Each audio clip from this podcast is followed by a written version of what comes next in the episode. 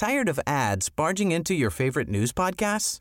Good news. Ad-free listening is available on Amazon Music for all the music plus top podcasts included with your Prime membership.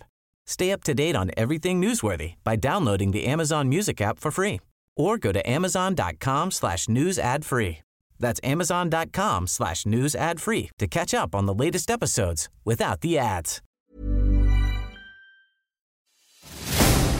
Cada noche los expertos se reúnen para debatir, polemizar, desmenuzar a la noticia y a sus protagonistas en una mesa de opinión que saca chispas. Esto es El Heraldo, la silla rota por El Heraldo Radio. Iniciamos.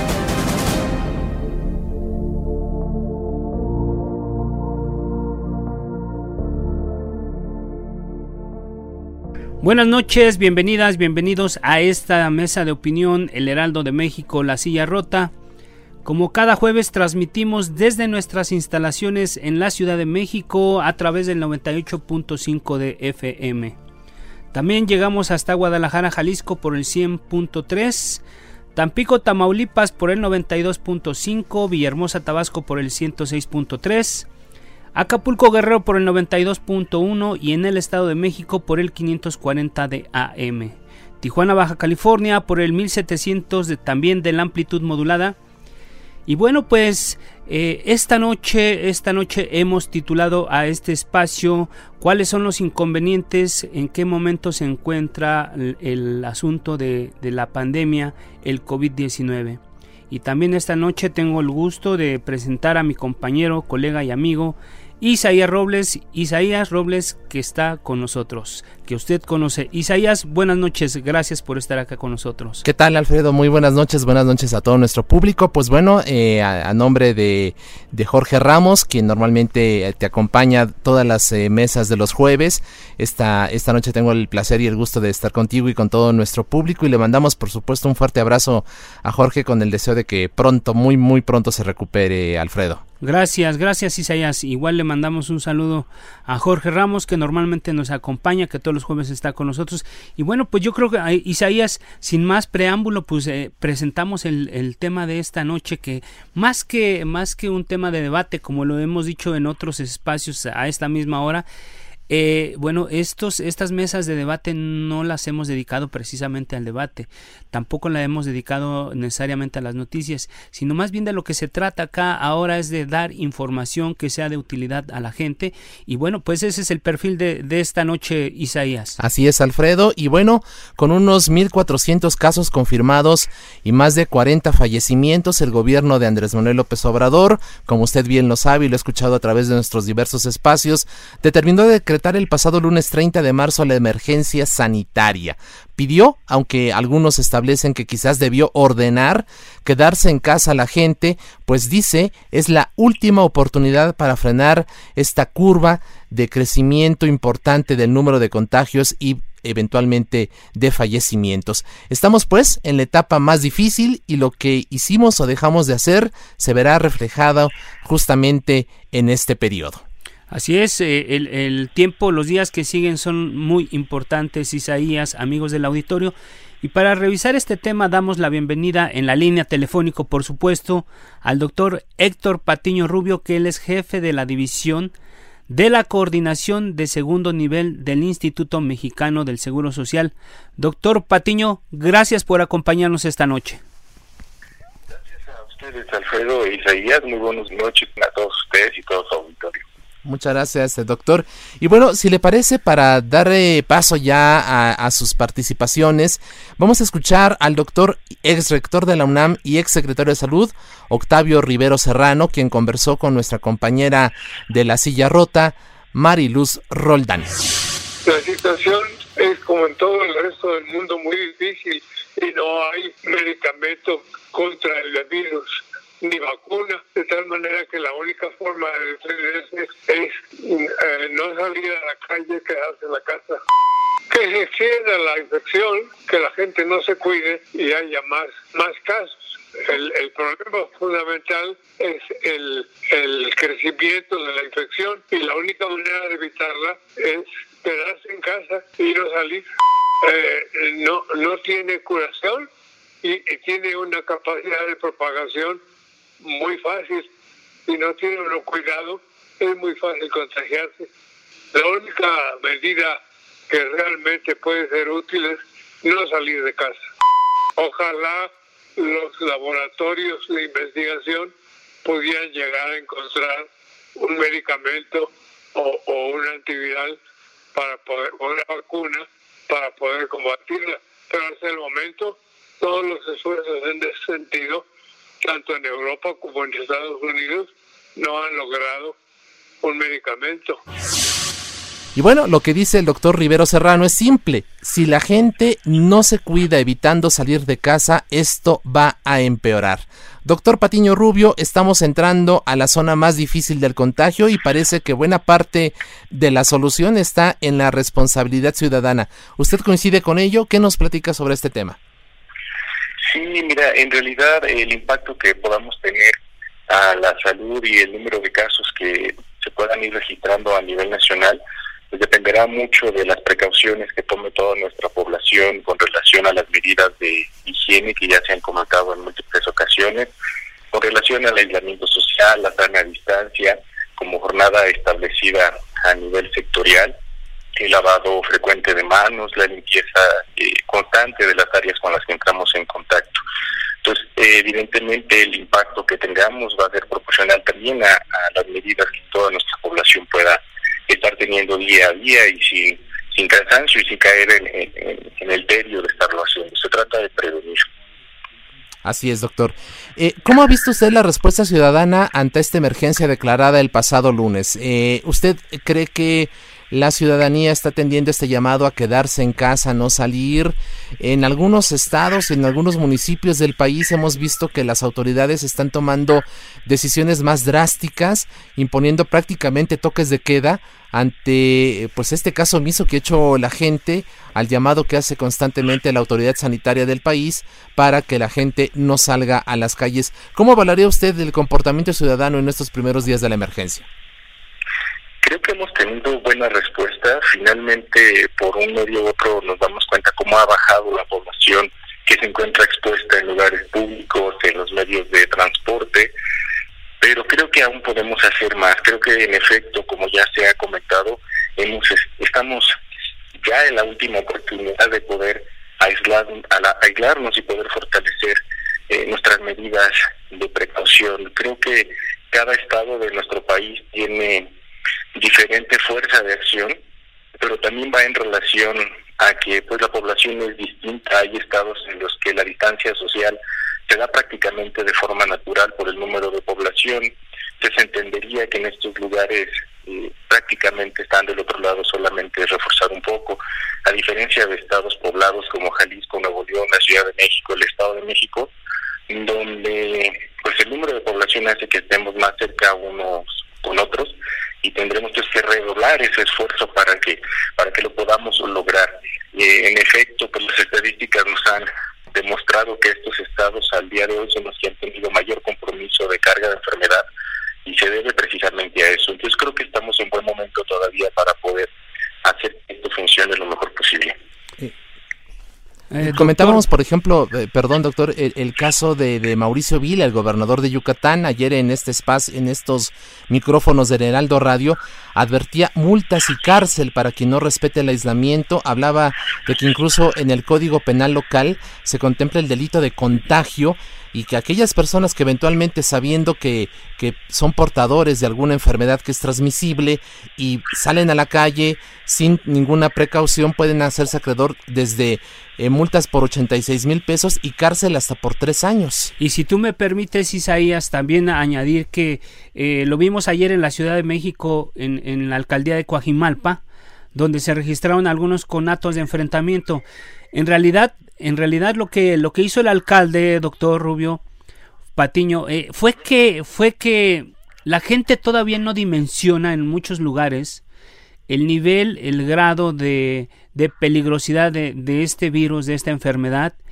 Y, y, bueno, pues la autoridad ya está recurriendo a, de alguna manera o de otra, ya está recurriendo incluso al uso de la fuerza para hacer consciente a la gente que, que en realidad no, no, está, no está entendiendo cómo hacer consciente a la gente de este peligro, de este daño que estamos enfrentando, doctor Héctor Patiño. Yo creo que con este tema relacionado a las cuestiones gubernamentales, pues es un tema bastante delicado y una línea muy delgada entre lo que yo pueda opinar como representante del INSE en este tema, en esta entrevista. Lo que yo te puedo decir como área médica y área de atención es que necesitamos pues prácticamente reforzar la difusión de lo que está sucediendo en el país y sobre todo en otros países del mundo. Creo que cuando como personas nos ponemos frente a un espejo ante una problemática y somos reflejados en ellas es cuando comenzamos a tomar conciencia de lo que está sucediendo. Eh, no es eh, tan complicado ver en las redes sociales confiarles las situaciones que han vivido ya España, Italia, Estados Unidos con eh, un sistema de salud que se ha abarrotado y que es complicado que siga dando atención eh, oportuna en tiempo y de calidad porque la demanda es excesiva y los pacientes corren mayor riesgo de morir, de perder la vida porque continuaron expuestos en el momento en que se comenzó a alertar el hecho de que tal vez nosotros no tengamos un conocido directo que haya presentado un cuadro de COVID o haya fallecido por este motivo no significa que no, no exista. Yo siempre he puesto un ejemplo sobre, es una situación natural, cuando hay un sismo, hubo un sismo de, 2017 en la Ciudad de México, todo el país creyó y supo que había un sismo y que hubo muertos y que hubo devastación. Y en el 85 con mayor razón y no necesitaron no necesitaron estar ahí para darse cuenta de esto. La pandemia por covid es un fenómeno natural también eh, como lo es un sismo es un fenómeno de enfermedad que está atacando el mundo que está atacando a México y no necesitamos estar de frente a él para hacer conciencia de que existe el riesgo de padecimiento es eh, ser seguro si no existen las medidas preventivas necesarias, y más con personas que tienen comorbilidades como diabetes, hipertensión, inmunosupresión provocada o adquirida, que pueden entonces exponerlos a la enfermedad. Entonces yo creo que como área médica retomo el tema, tendríamos que continuar con el reforzamiento de las complicaciones de la enfermedad y pues finalmente la parte gubernamental en su momento, vía forma y como se considere prudente, legal, tendrá que tomar las medidas necesarias y nosotros, eh, el resto de las personas que estamos al tanto de esto, pues nos alinearemos a esos esas situaciones que estén autorizadas. Así es. Doctor, eh, algunos estudiosos de la UNAM, algunos científicos académicos de nuestra máxima casa de estudios han advertido que entre los próximos 8 o 10 días tendremos eh, pues la situación más eh, peligrosa, más eh, elevada en cuanto a riesgo. ¿Usted coincidiría cómo estamos en términos del conforme se ha venido comportando el COVID-19 en nuestro país? ¿Cómo prevén ustedes como autoridad lo que pueda ocurrir en las siguientes semanas? Estamos de acuerdo en ese tema.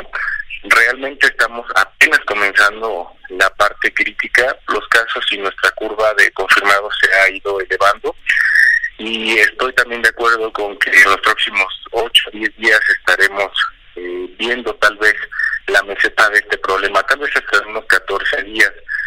y todo esto por el tiempo de eh, incubación del virus al interior del cuerpo. Es decir, que ahorita estamos viendo la situación de los que se expusieron hace 8 o 10 días atrás.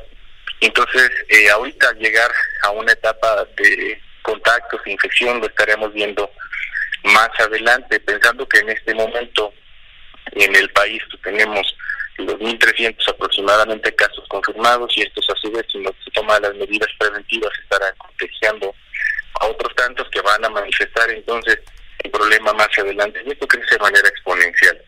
Por eso es que insistimos mucho todos los que estamos involucrados en este tema, en la importancia de que en este momento crítico es donde se podrán tomar las acciones que veremos reflejadas para bien o para mal en, este tiempo que, se espera para que llegue la meseta del problema. Eh, doctor, según los, los cálculos que se han hecho, los cálculos matemáticos, científicos, el, la duplicidad o, los, los, casos se duplican cada 3.4 días. ¿Usted qué, qué, sabe de esto, de esta situación? ¿Ese es el ritmo que está registrando el virus, la enfermedad aquí en México? Eh, aproximadamente esa es la cifra que se ha reportado a nivel sectorial. Eh, en el INS estamos vigilando constantemente lo que está sucediendo al interior de la institución y el al día de hoy tenemos 148 casos registrados positivos y tenemos eh, pues el total de sospechosos 10.182 al día de ayer a la una de la tarde que fue nuestro último corte. Y estos sospechosos estarán en proceso de vigilancia si requieren la hospitalización o si requieren cuidados por un padecimiento grave. Y conforme a su evolución y hospitalización pues, seguiremos dando seguimiento a este caso, más no significa que toda esta cifra de los sospechosos tenga que ser necesariamente positivos. Em, este, hace unas, eh, estos días, esta misma semana, doctor, eh, tuvimos caso del conocimiento del hospital de Monclova, ya en, en, la frontera norte del país. Eh, al parecer un contagio que se hizo al interior del propio institución llega un chofer de un tráiler que, viajaba constantemente de entre la frontera México-Estados Unidos, llega con, con problemas precisamente de esta naturaleza, es internado, se le diagnostica neumonía, durante una semana, tenemos entendido, estuvo eh, pues atendido por varios eh, médicos, eh, tuvo contacto con pacientes, en fin, y esto provocó un, em, un contagio masivo al interior del propio hospital. ¿Qué pasó allí? ¿No hubo falta de protocolos? ¿Y qué nos puede dar sobre las cifras de personal médico que haya sido ya también contagiado y que incluso haya perdido la vida en, en, estas, en estos últimos días? Mira, la situación de Monclova es una situación que ya se, se está abordando. Ha sido un tema delicado porque es la primera vez en este tema y en este en esta pandemia en específico en el que se comienza a percibir una situación crítica al interior de un hospital. Los protocolos de atención, es decir, el plan estratégico de atención por COVID del INS, se trabajó con anterioridad y se difundió para que entonces eh, cada el Estado o cada eh, OAD o cada órgano eh, descentralizado de administración, antes llamadas delegaciones, se implementaran con anticipación. Y finalmente las situaciones críticas de cada hospital pueden estar eh, prevaleciendo, pueden estar sucediendo, porque estamos en una contingencia nueva, es decir, eh, pues nos llamaría la atención entonces que algún hospital esté recibiendo bastantes casos, pero tengan la seguridad que el INSA ha redoblado esfuerzos en ese sentido para garantizar que nuestros trabajadores estén cada vez más seguros, estén cada vez más protegidos y sobre todo que nuestros derechohabientes puedan ser atendidos en tiempo y forma.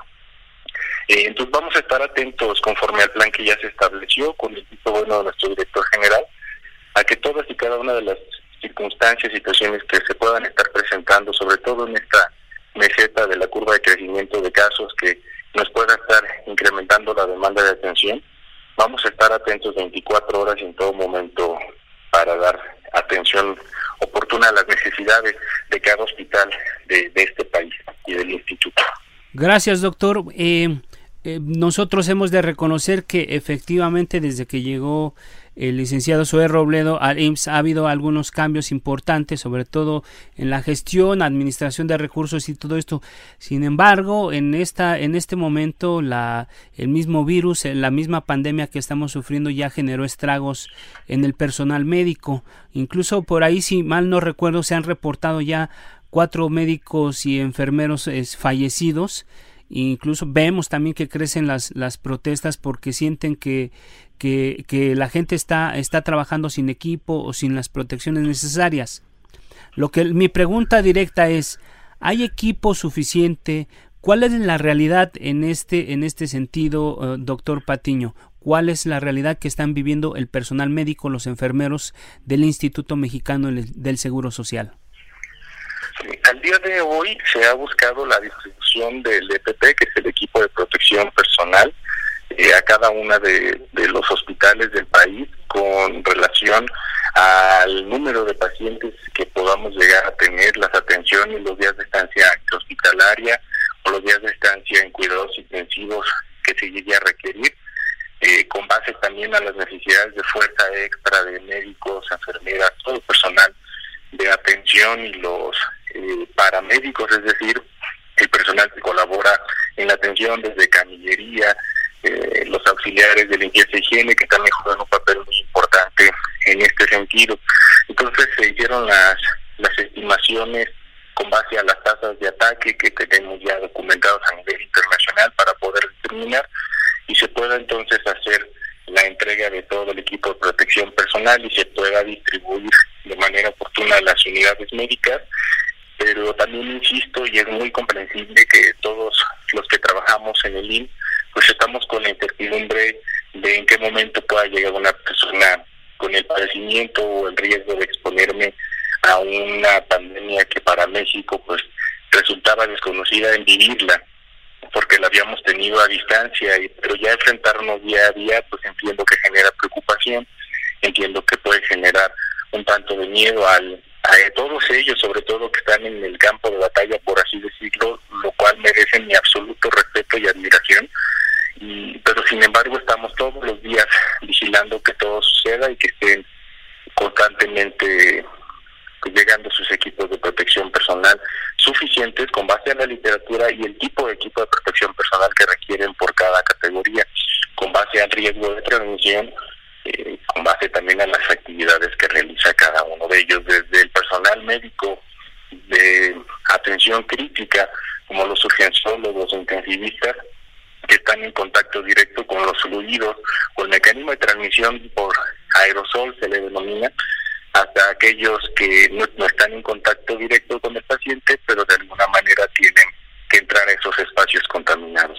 Pues cada uno tiene un equipo de protección personal eh, destinado, insisto, con base a la revisión médica, la literatura médica y la experiencia de otros países que nos dan la oportunidad de terminarlo. Finalmente estamos fortaleciendo la experiencia eh, que hemos tenido y cada día estoy muy seguro que lo vamos a seguir.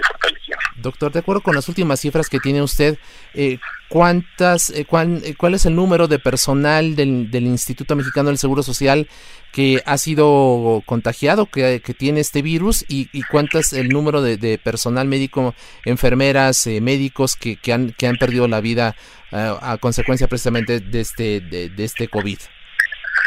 Ok, mira, al día de hoy eh, lo que te puedo comentar con base al censo Sinolave COVID-19, que es nuestra fuente oficial, que tiene al frente la Coordinación de Vigilancia Epidemiológica, nos han reportado en trabajadores 26 casos confirmados.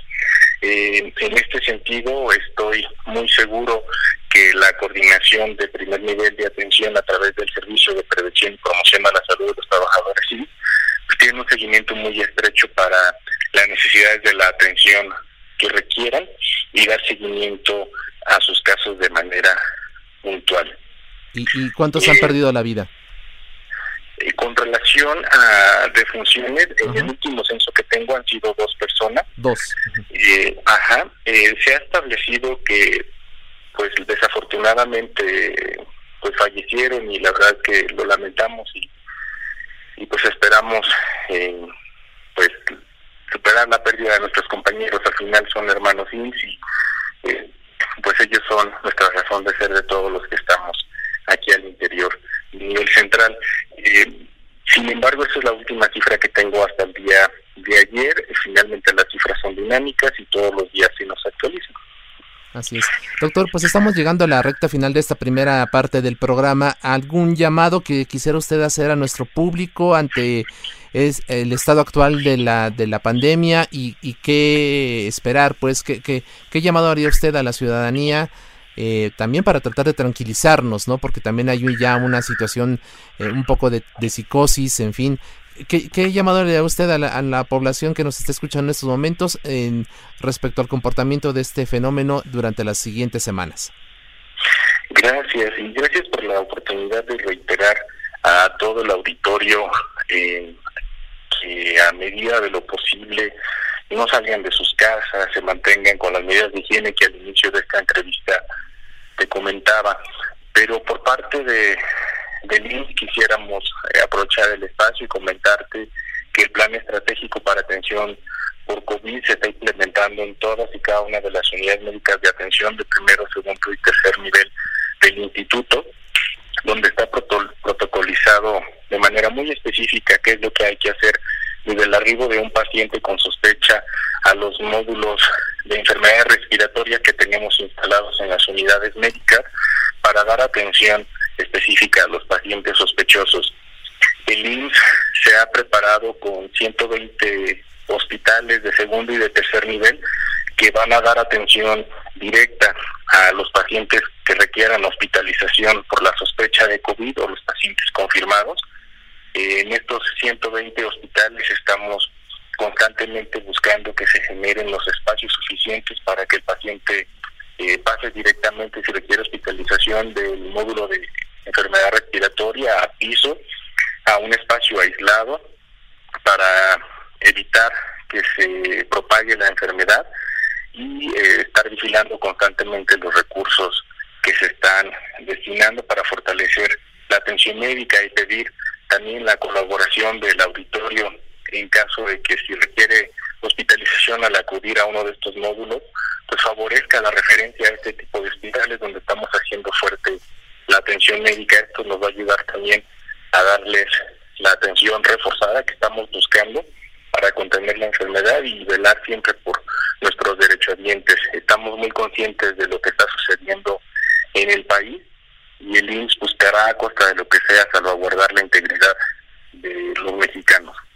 Entonces, eh, estamos preparados para esto y cada vez lo vamos a reforzar más y agradecemos las medidas de higiene, insisto, eh, con toda la derechohabiencia. Estamos, insisto, también de nuevo en un momento muy crítico para México si puedo decirlo así, está en manos de todos los mexicanos que México esté cada vez mejor. Nosotros como área médica fortaleciendo la atención, pero también el auditorio en sus manos está posibilidad con la jornada de sana distancia, porque es responsabilidad de todos. Lo que sucede en estos momentos nos compete a todos, cada uno de su trinchera, y todos vamos a ver, eh, sin duda, y si todos lo hacemos, el buen logro de esta jornada y de este esfuerzo. Gracias, doctor Héctor Patiño. Bueno, pues ahí está, ahí está la voz de, de las autoridades, ahí están los llamados que hacen eh, las autoridades en materia de salud, Isaías. Y bueno, pues si no dispones de otra cosa, llegamos a, la recta final de este, de este primer bloque. Vamos a un corte comercial y volvemos con nuestros radioescuchas. No le cambie. Esto es Mesa de Opinión, La Silla Rota. La polémica y el debate continúan después del corte. No te vayas.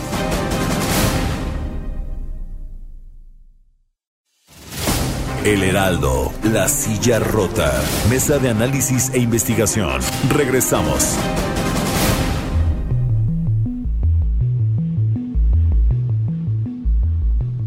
Y bueno, bueno, ya regresamos de, de, corte, continuamos en la mesa de opinión, el Heraldo de México, la silla rota, eh, como siempre, eh, saludando a todo nuestro público. Está Alfredo González, como todos los días, director editorial del Heraldo de México. Y a nombre de Jorge Ramos, su servidor Isaías Robles. Eh, y bueno, pues ya conversamos hace unos cuantos minutos. Terminamos esta conversación con el doctor Héctor Patiño Rubio, jefe de la División de Coordinación de Segundo Nivel del Instituto Mexicano de Seguro Social. Y ahora saludamos con mucho afecto al doctor Eduardo González Pierre. Él es economista, fue subsecretario de Salud, quien se incorpora a esta segunda parte del programa. Doctor Eduardo González Pierre, bienvenido, muy buenas noches, gracias por estar con nosotros. Gracias a ustedes y muchos saludos a ti y al auditorio. Bien, doctor, pues ya para entrar en, en materia, una de las grandes dudas es cómo va a responder el sistema de salud ante el incremento en el número de contagios por COVID-19 a riesgo de un colapso como ocurrió en Italia o en España? ¿Qué está viendo usted, doctor González Pierre? Eh, sí, sí hay razones de preocupación. Todavía no tenemos toda la información para entender a qué grado y en qué tiempo. Lo que hay que tener en cuenta es que, a diferencia de los países que ya experimentaron esta transición antes que nosotros, el sistema de salud en México y en particular el subsistema de atención hospitalaria es más precario.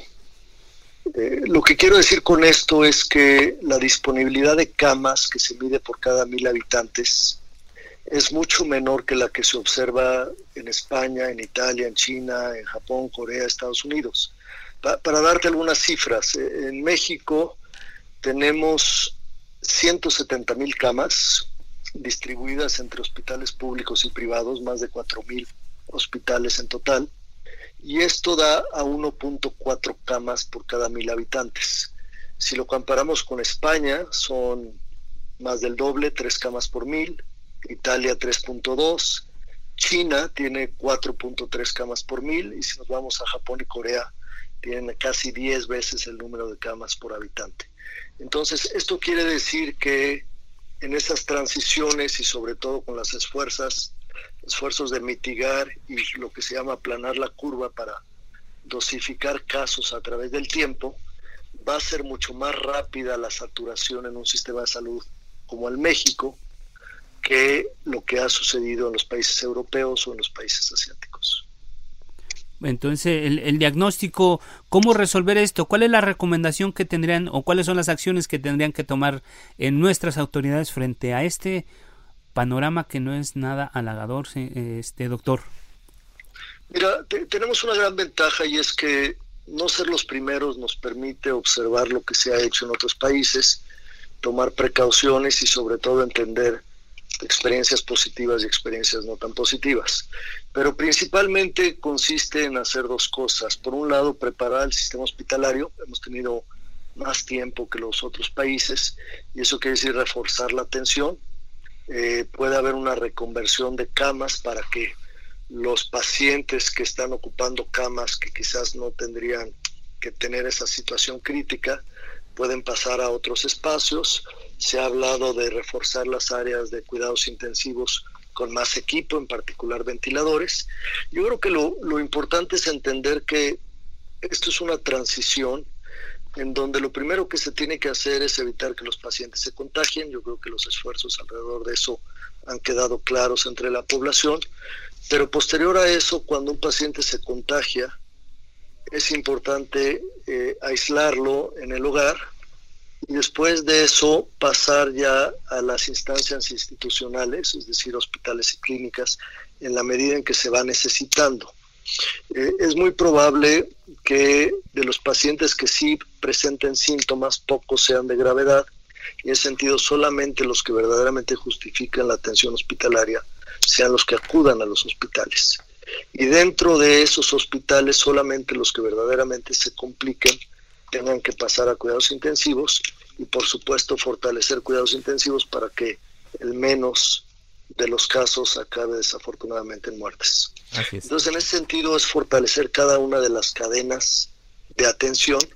Esto se ha hecho tratando de fortalecer las camas que ya se tienen y además tratar de conseguir camas adicionales en otros espacios, por ejemplo, han visto los ejemplos de los hospitales que se montan de forma inflable, eso ya se había, se había visto en el 2009 con la contingencia del, de la influenza del H1, N1, pero también hay otras estrategias, yo creo que hay espacios prehospitalarios que pueden habilitarse.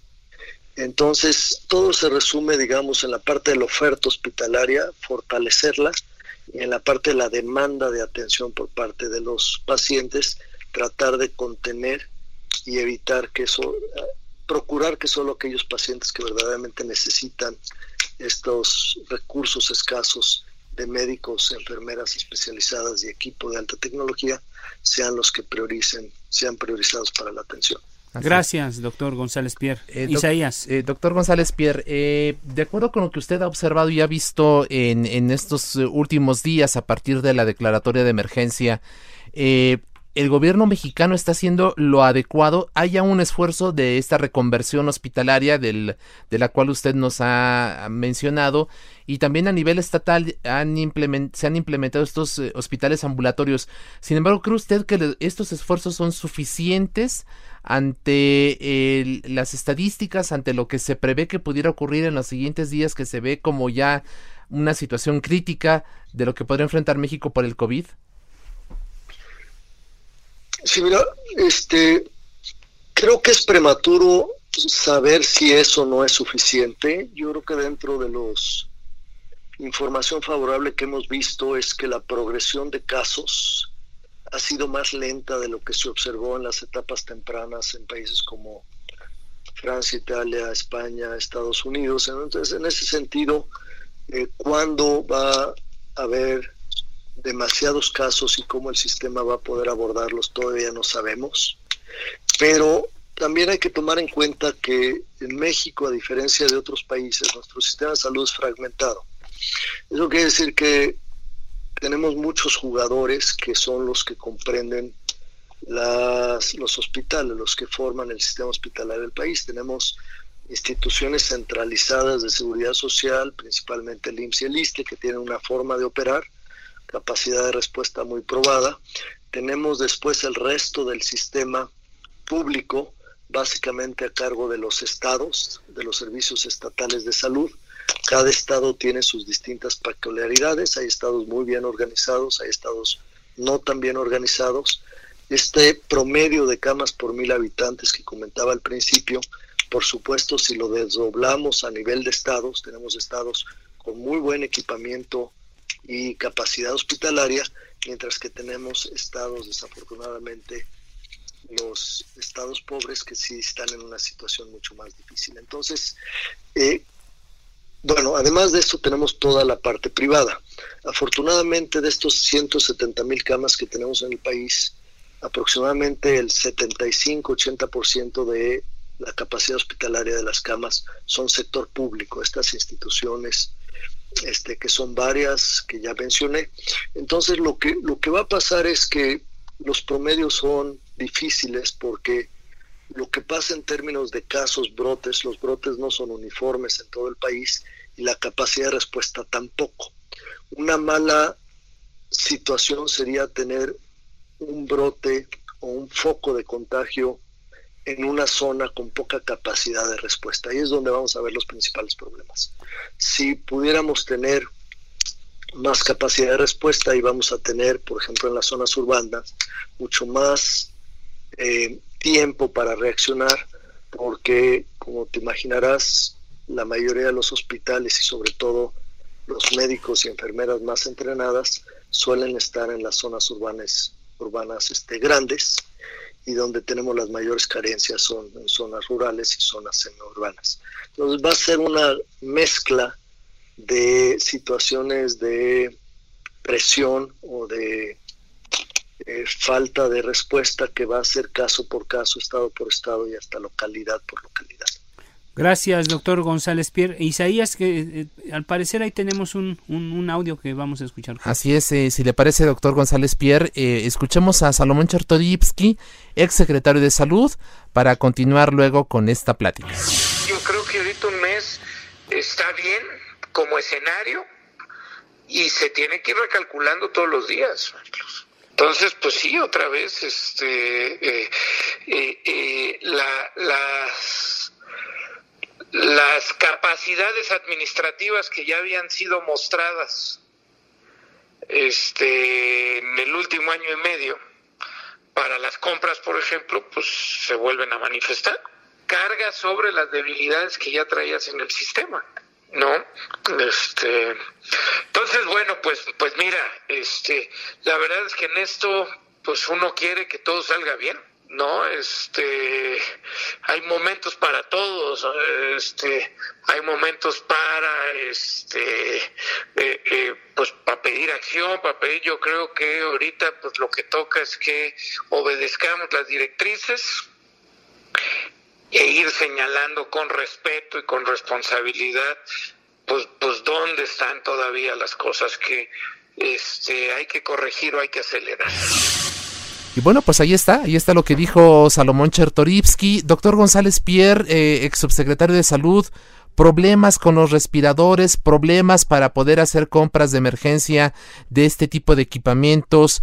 Eh, tras año y medio de procesos desastrosos en tiempos más o menos normales, ya veníamos pues de un desabasto de fármacos para ciertas enfermedades. ¿Cómo ve usted ahora entonces a nuestro país frente a la pandemia del COVID?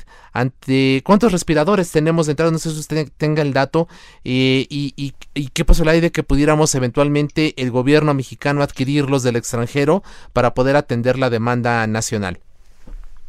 Sí, sí, gracias, Isaías. Mira, creo que es muy importante el esfuerzo que se está haciendo. Todo el mundo, todos los países están buscando equipo, las plantas están tratando de producir y por supuesto va a haber más necesidades que capacidad de surtir a todos los países y a todos los hospitales con ventiladores.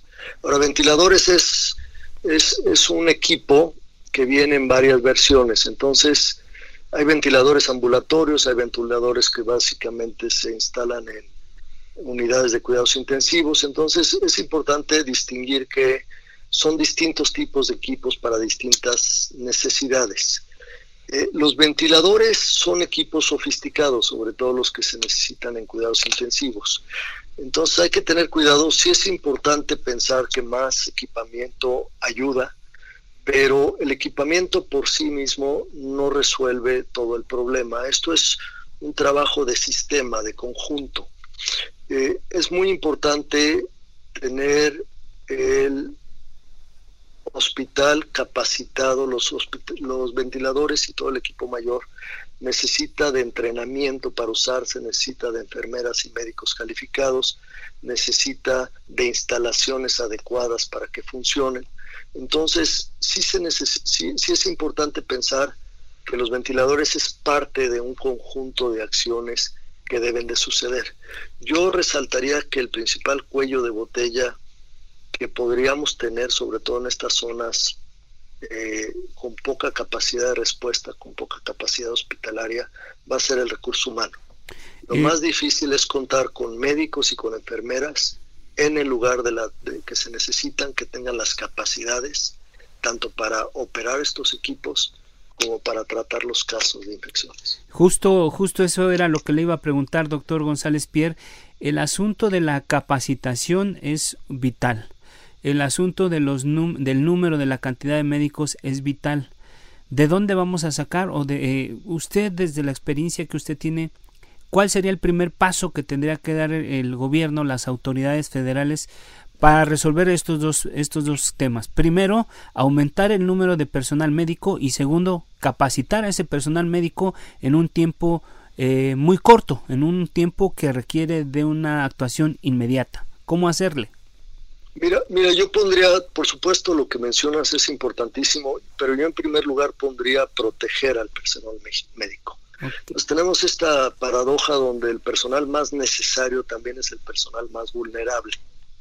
Yo creo que el paso número uno para generar tranquilidad, confianza y poder, eh, digamos, exigir estos altos niveles de, de atención es asegurarnos de que el personal médico, enfermeras, médicos y personal paramédico esté adecuadamente protegida para cuidar a, los enfermos.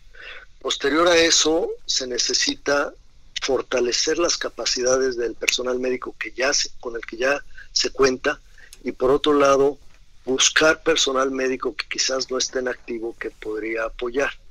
Estoy pensando quizás en personal recientemente jubilado de las principales instituciones públicas que podrían ser llamados o se podrían ser reactivados para que apoyaran durante la contingencia. Entonces, es una estrategia con, con varias vertientes, es protección, es capacitación de lo que tenemos y es ampliación de capacidades a través de médicos y enfermeras que podrían activarse. Ah, Isaías. Eh, doctor eh, González Pierre, eh, usted nos comentaba hace unos minutos de la progresión de casos en nuestro país que ha sido más lenta en función de las experiencias, por ejemplo, de Italia, de Francia, de propio Estados Unidos. ¿Esto lo atribuye usted a, que efectivamente aquí es más lento el desarrollo, el avance de, del, del COVID o a que no se están haciendo las pruebas suficientes para determinar con precisión el número de casos que tenemos. Eso por un lado. Y por otro lado también aprovecharía para que nos comentara algo. Hay un fenómeno, se ha estado mencionando que algunas muertes por COVID-19 se disfrazan de neumonías atípicas y que esto también no permite tener un diagnóstico preciso del tamaño del fenómeno en México. ¿Qué eh, nos comenta usted sobre estos dos asuntos, sobre el, número de casos real que tiene y sobre el tema de las neumonías atípicas como muerte, como causa de muerte cuando en realidad se trata de COVID-19. Sí, la, la, respuesta es no sabemos y eso no es específico a México, es, es, es importante saber. Tenemos una progresión de casos menos acelerada, aunque sí subiendo de forma importante que lo que vimos en las curvas iniciales en España, en Italia, en Estados Unidos.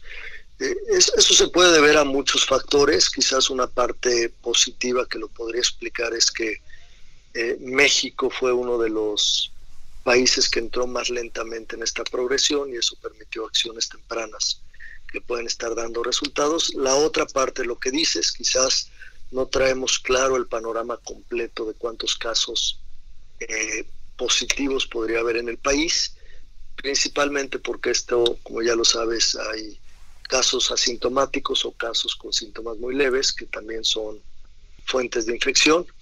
Y en ese sentido, podría haber más casos de lo que pensamos. La, realidad es que no sabemos. Lo que sí es importante es que independientemente de cuántos casos se identifiquen o no, los casos graves van a acabar llevando hospitales y ahí es donde nos vamos a dar cuenta de cuántos, digamos, casos ya en progresión o con necesidad de atención hospitalaria vamos a estar viendo las próximas tres o cuatro semanas. Las acciones que se tomaron tempranamente en contención se van a ver reflejadas en presión hospitalaria a los 10 o 15 días. Y eso se va a ver reflejado en mortalidad a los otros 10 o 15 días después de que los tratamientos tienen un desenlace. Entonces apenas estamos empezando a entender cómo todo esto va a progresar. Sobre tu segunda pregunta, definitivamente va a ser difícil identificar las causas de, de las neumonías y en su caso desafortunadamente las muertes, porque se combinan una serie de, factores. Todo el año, con o sin contingencias, con o sin influenza, hay problemas de insuficiencia respiratoria, de casos que acaban en hospitales y algunos casos muertes, eso en cualquier temporada. Y como comentas, también tenemos la temporada estacional de influenza.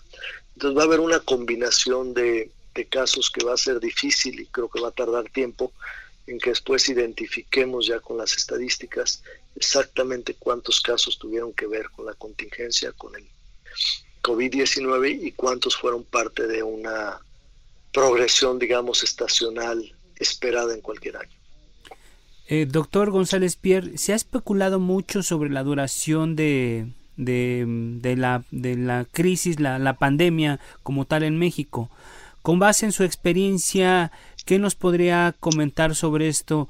Particularmente, es, es decir, todavía no vemos en la cresta de, de contagios. ¿Qué va a pasar? ¿Cuáles son las proyecciones? ¿Cuál es la perspectiva que usted está haciendo a partir de los de lo que de lo que estamos observando del fenómeno como se está moviendo. Repito es muy difícil saber. La gente trata de referenciar los casos de epidemias y pandemias que se han tenido en la historia, no han sido muchas. Por ejemplo, sabemos que en algunos casos hay este picos, es decir, sube, luego baja, lo que las últimas gráficas que vi de China, que es el país que va más adelantado en términos de el tiempo en el que ha experimentado esta epidemia, ha tenido una baja importante y después algunos este, resurgimientos o picos mucho menores pero se va a comportar todo esto de una forma que todavía estamos tratando de entender.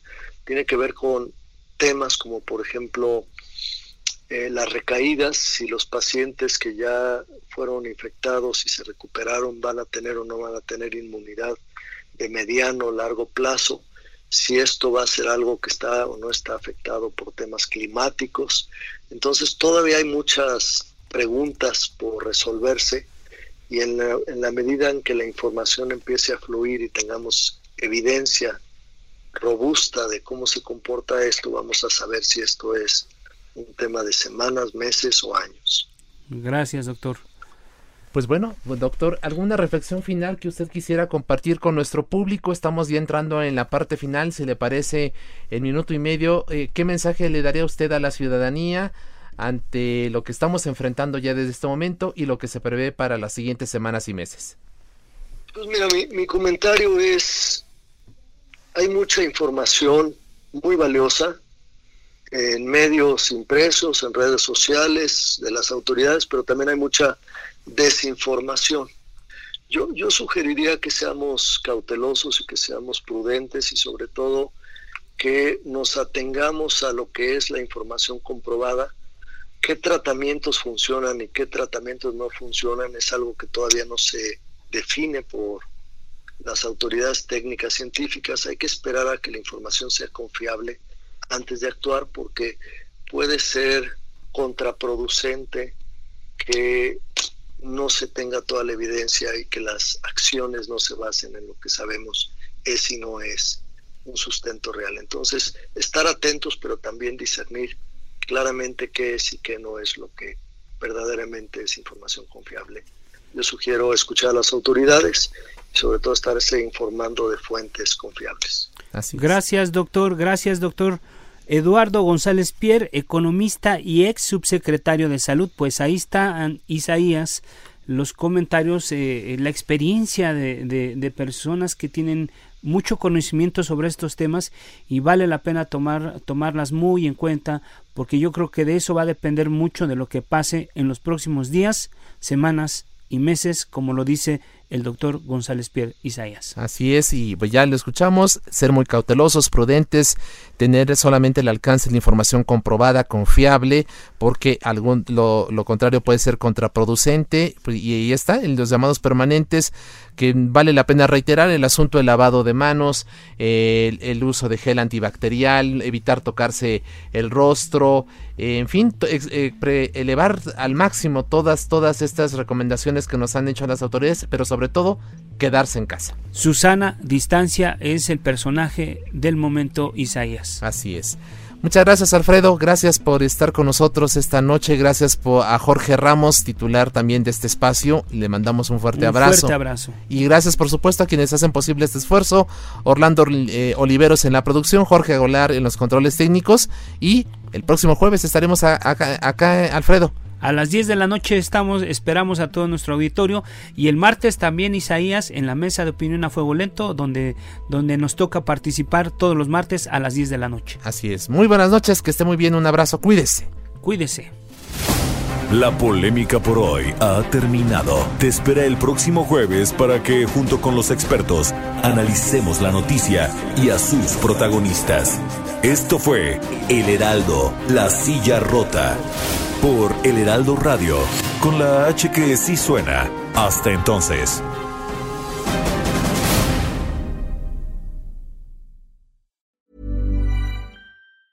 ¿Tired of ads barging into your favorite news podcasts? Good news. Ad-free listening is available on Amazon Music for all the music plus top podcasts included with your Prime membership. Stay up to date on everything newsworthy by downloading the Amazon Music app for free or go to amazon.com slash news ad free. That's amazon.com slash news ad free to catch up on the latest episodes without the ads.